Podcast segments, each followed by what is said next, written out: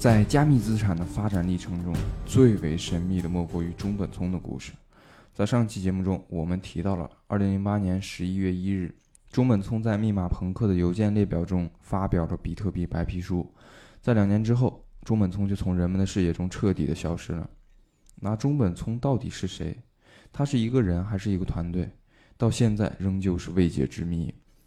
中本聪从出现到销声匿迹期间到底发生了什么？接下来，让我们一起聊一聊无处不在的中本聪。首先，中本聪从来没有在现实世界中出现过，没有人见过他，也没有人听到过他的声音。早期与他的沟通都是通过发送邮件的方式实现的。中本聪给戴维发的那封邮件，可以算是中本聪最早和外界联系的一封邮件。在比特币白皮书发布之后，中本聪参与创建了 SourceForge 论坛。方便与更多人交流比特币相关的信息。二零零九年，SourceForge 论坛迁徙到了 Bitcoin Talk 上，这也就是我们常说的比特币论坛。在比特币论坛上，出现过很多有趣的讨论，比如说关于比特币 logo 的设计。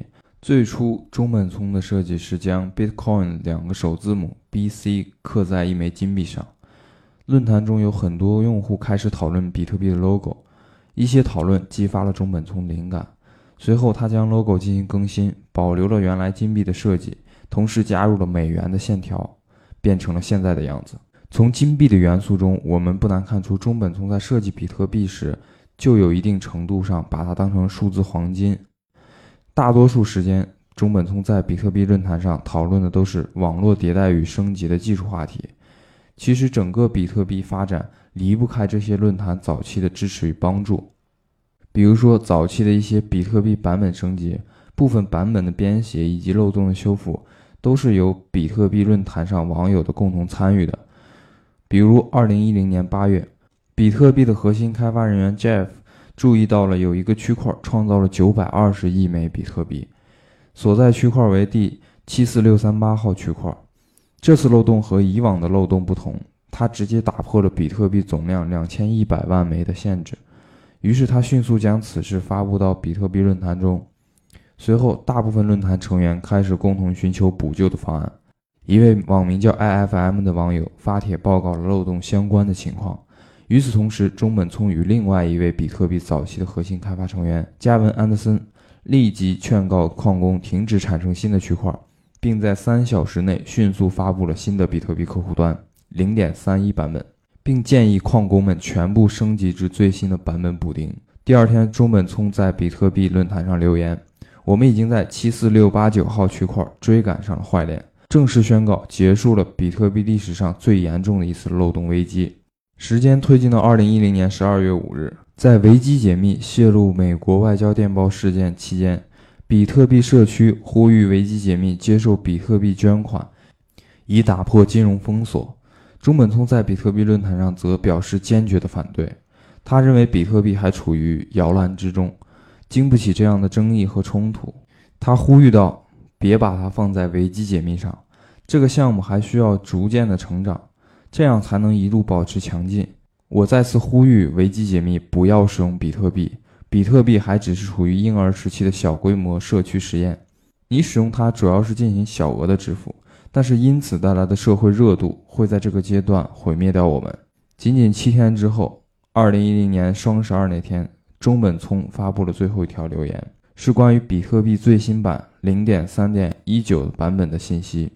他说：“关于防止 DOS 攻击，我们有更多的工作要做，但在更多的复杂思维之前，我正在把我所有拥有的东西进行快速构建，以备不时之需。”中本聪在发完这条帖子之后，就从比特币论坛以及整个网络世界中消失了。接着，一名叫做 Sergio 的博主在2013年分析中说道：“中本聪拥有大约100万枚比特币，但疑似中本聪名下的这些比特币账户，从他消失至今并没有发生过任何的变动。如果我们回头来看，中本聪的离开其实早就有了征兆。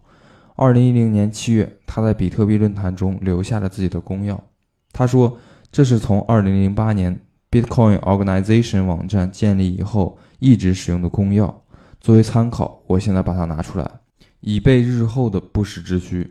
中本聪在那之后就悄无声息地离开了整个网络世界。但是比特币网络在中本聪离开之后，依旧保持着正常的运转。通过日积月累的交流和深入的参与，早期比特币社区在中本聪离开之前就已经走向成熟。而中本聪的离开，更加强化了比特币网络去中心化的特点。所以说，比特币的意义不仅仅是技术上的突破，更多是在治理和组织方面的伟大创新。在传统的世界中，公司创始人往往是公司和项目的灵魂。我们可以设想一下，如果马斯克在特斯拉创办的早期就离开了，那特斯拉到今天会不会有现在的成就？但是中本聪对于比特币系统的设计，使比特币能在他离开之后，不仅没有停摆，反而达到了权力的分散和有效的制衡，完全实现了自治。其实答案就藏在他设计的整个系统中。比特币的运转是通过共识机制来完成的。它所运用的密码学的原理和工作量证明机制，代替了原有中心化的权威信用体系。在这种情况下，比特币的所有权不再受控于某个中心，而是多个矿工节点共同所有。比特币的治理由所有矿工与核心开发团队共同参与，矿工的算力是分布均匀的，某个人或者组织很难去控制超过半数的总算力。在这种情况下，就保证了比特币系统从治理层到组织层面都具有真正意义上去中心化的特性。这种特性也并不是完美的，它也是经过多次的危机和考验才形成的。中本聪离开网络之后，比特币遇到过几次大的危机。刚刚我们提到，比特币去中心化特性的来源是在于没有某个组织或者个人能够掌握超过百分之五十一的算力。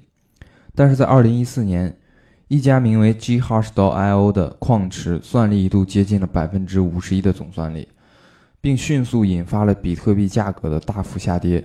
最终，在很多矿工及合作方俄罗斯矿业公司 Bitfury 的主动调整之下，GHash 的算力在四天内下降到了总算力的百分之三十一左右。一些早期的比特币参与者提到此事儿都非常感慨。比如，比特币初期参与者神鱼就这样说：在早期的极客圈，大家都非常尊崇去中心化。如果感到自己违反了中心化原则的时候，就会自发进行决策，让系统重回均衡。在 GitHub 比特币修改提案 BIP 的页面里，我们可以看到，比特币的生态系统在过去十几年间，吸引了无数开发者不断的对基础代码进行改进和修补。在后中本聪的时代，比特币迭代升级的脚步也并没有停下。有人说中本聪已经离开了比特币网络，但是他的思想和灵魂早已融入到比特币的血液中。无数的比特币矿工继续基于 POW 工作证明的机制治理着网络，并将伟大的实验延续至今。继承了中本聪思想的人们，依旧在不断探索着比特币和区块链技术的边界。现在我们看到，以比特币为代表的数字资产正在开始成为年轻一代看好和喜爱的新型资产。越来越多的主流金融机构开始接受并配置以比特币为代表的数字资产。而在区块链这条赛道上，几乎所有能叫上名的 IT 巨头都已经开始入场。正如电影《超体》中 Lucy 消失后发送的短信那样：“I'm everywhere。”尽管比特币论坛和整个网络中都没有了中本聪的身影。